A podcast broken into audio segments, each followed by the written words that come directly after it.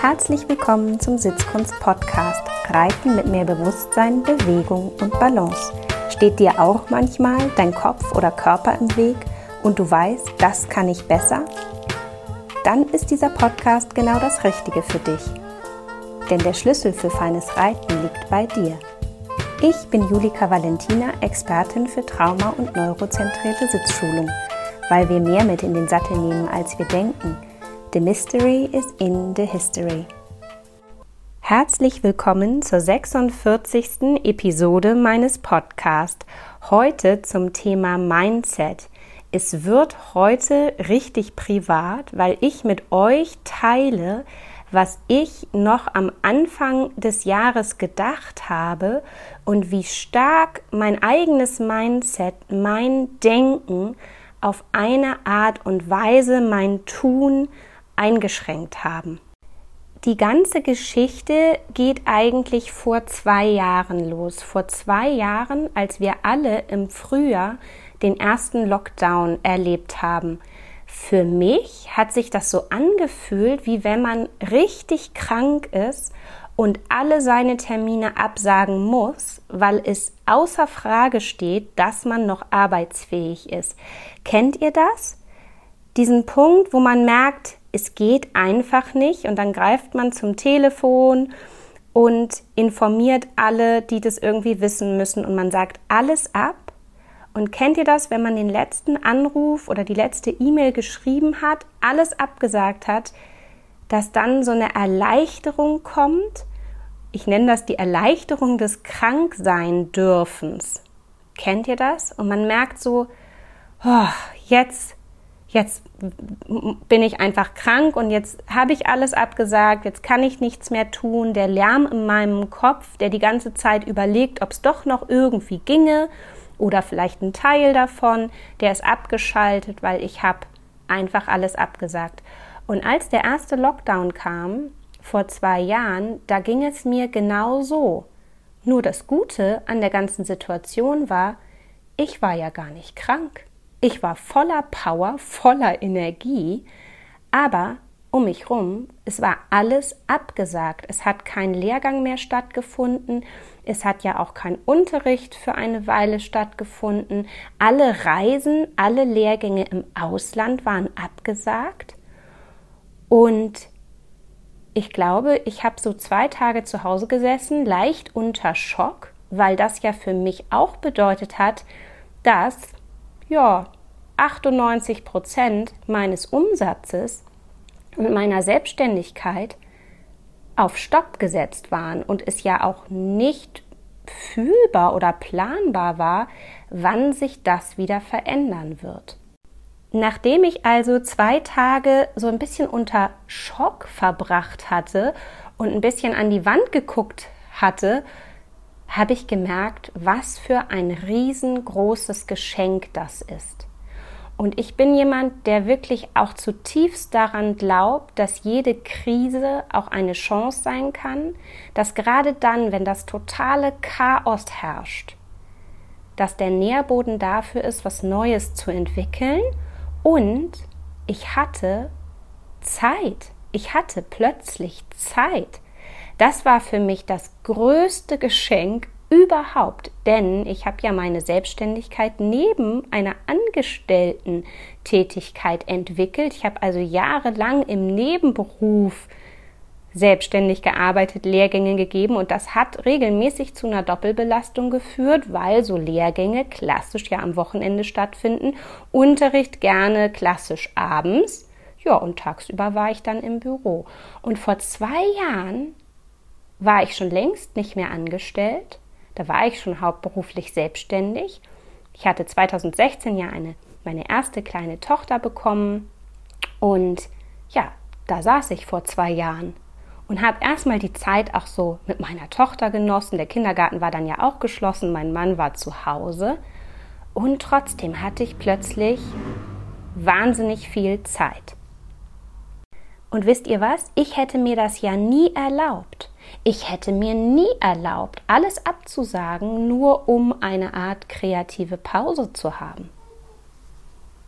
Und in dieser kreativen Pause ist mir klar geworden, dass ich in der Welt wirklich was verändern will, dass es mir nicht reicht, nur einzelne Personen zu erreichen, sondern dass ich viele erreichen möchte, dass ich wirklich die Welt für Pferde und für Reiter verändern möchte.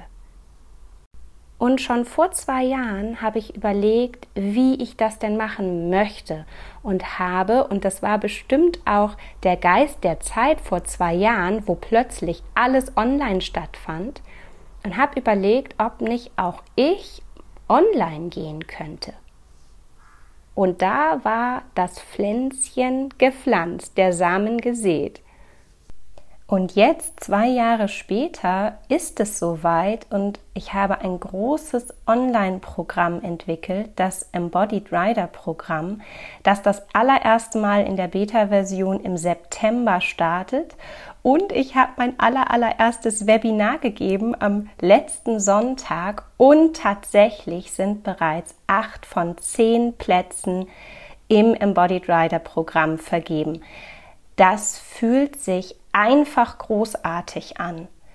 Denn es zeigt mir auch, dass es wirklich Interesse daran gibt, zu sich zu schauen, zu gucken, was nehme ich damit in den Sattel und auf welche Art und Weise stehe ich mit meinem Kopf und meinem Körper, meinem Pferd vielleicht im Weg und erschwere den Dialog zwischen Körper, Geist und Seele.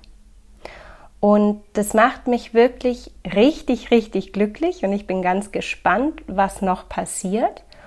Und vielleicht denkt ihr jetzt, hm, das ist aber jetzt ja zwei Jahre später. Hat sie denn zwei Jahre an der Entwicklung des Programms gearbeitet?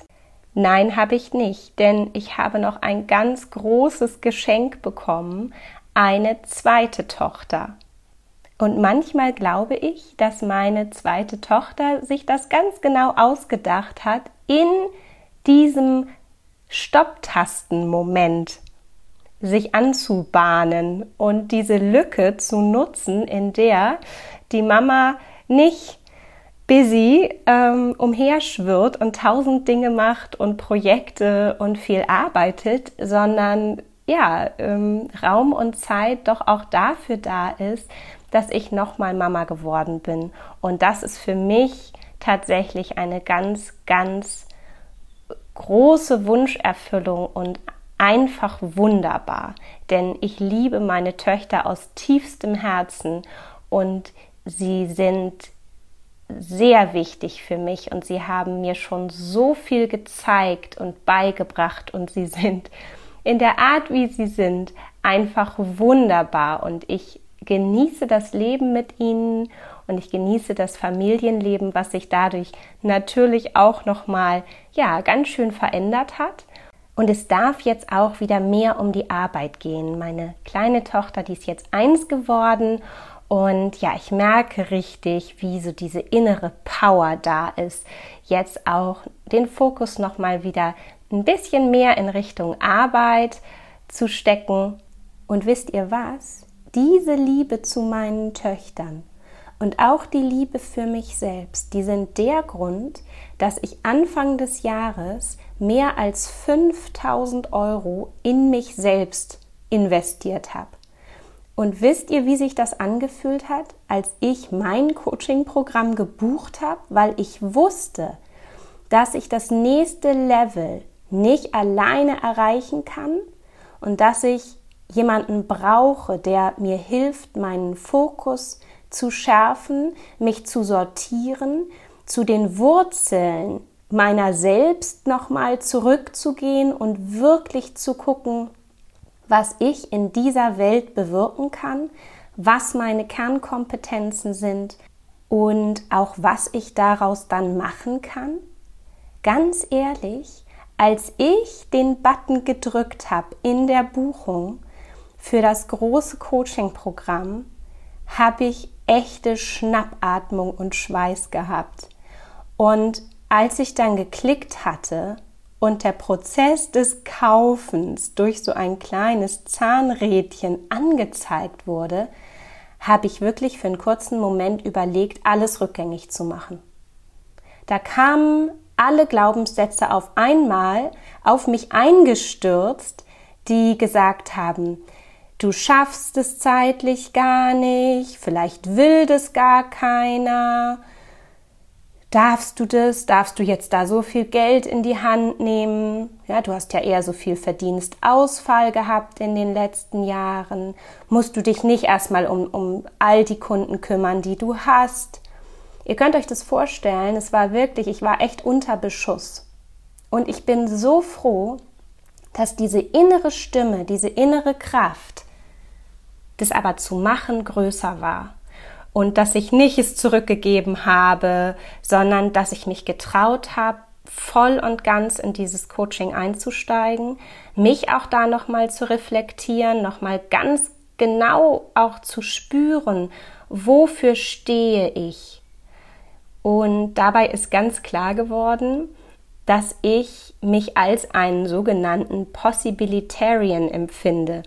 Das ist ein bisschen ein komisches Wort, das gibt es so ja auch gar nicht, ähm, aber es bedeutet, dass ich Dinge möglich mache für Menschen. Und ich sage jetzt immer ganz gerne, ich bin ein Possibilitarian, ich eröffne Räume für Veränderung. Denn den Schritt in die Veränderung, den müsst ihr selber machen, aber das, was ich tun kann, ist euch den Rahmen zu geben und das Wie. Und der Start meines eigenen Coachings hat wahnsinnig viele Emotionen in mir hervorgerufen. Und dann habe ich mich erinnert an ein Gedicht von Hermann Hesse, das ich als Kind schon so gerne mochte. Er sagt in diesem Gedicht Stufen unter anderem, denn jedem Anfang wohnt ein Zauber inne, der dich beschützt und der uns hilft zu leben. Und in diesem Prozess der letzten Monate habe ich immer wieder diese Worte auf mich wirken lassen. Denn ja, es hat einen Zauber, etwas Neues zu beginnen. Für mich war es aber wirklich auch mit vielen Emotionen verbunden. Ich bin wirklich auf Berge geklettert und in Täler reingerutscht. Und diesen inneren Prozess, das Verlassen der Komfortzone, war aber ein so wichtiger Schritt. Und jetzt frage ich dich, wo schiebst du was vor dir her? Wo kommst du nicht ins Tun? Weißt du, was du ausblendest oder nicht wahrhaben willst? Oder gibt es etwas, bei dem du dir jeden Tag selber erzählst, dass es schon besser wird, irgendwann von alleine? Obwohl du am Ende, wenn du ehrlich bist, eigentlich weißt, dass das nicht stimmt. Und so war das bei mir.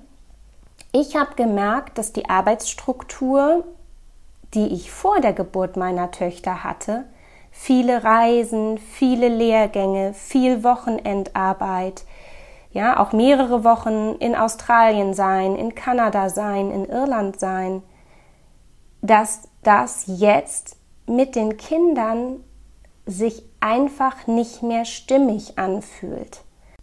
Dabei ging es wirklich um mein eigenes Gefühl, dass ich gemerkt habe, für mich ist es nicht okay, so viel weg zu sein. Es fühlt sich für mich im Moment, wo die Kinder so klein sind, nicht mehr richtig an.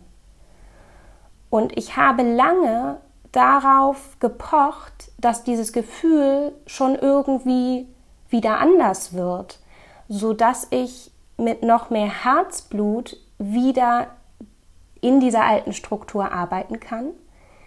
Aber das Gefühl hat sich halt nicht mehr eingestellt. Und ich habe lange, ich habe das zwar gespürt, aber ich habe lange es vor mir hergeschoben.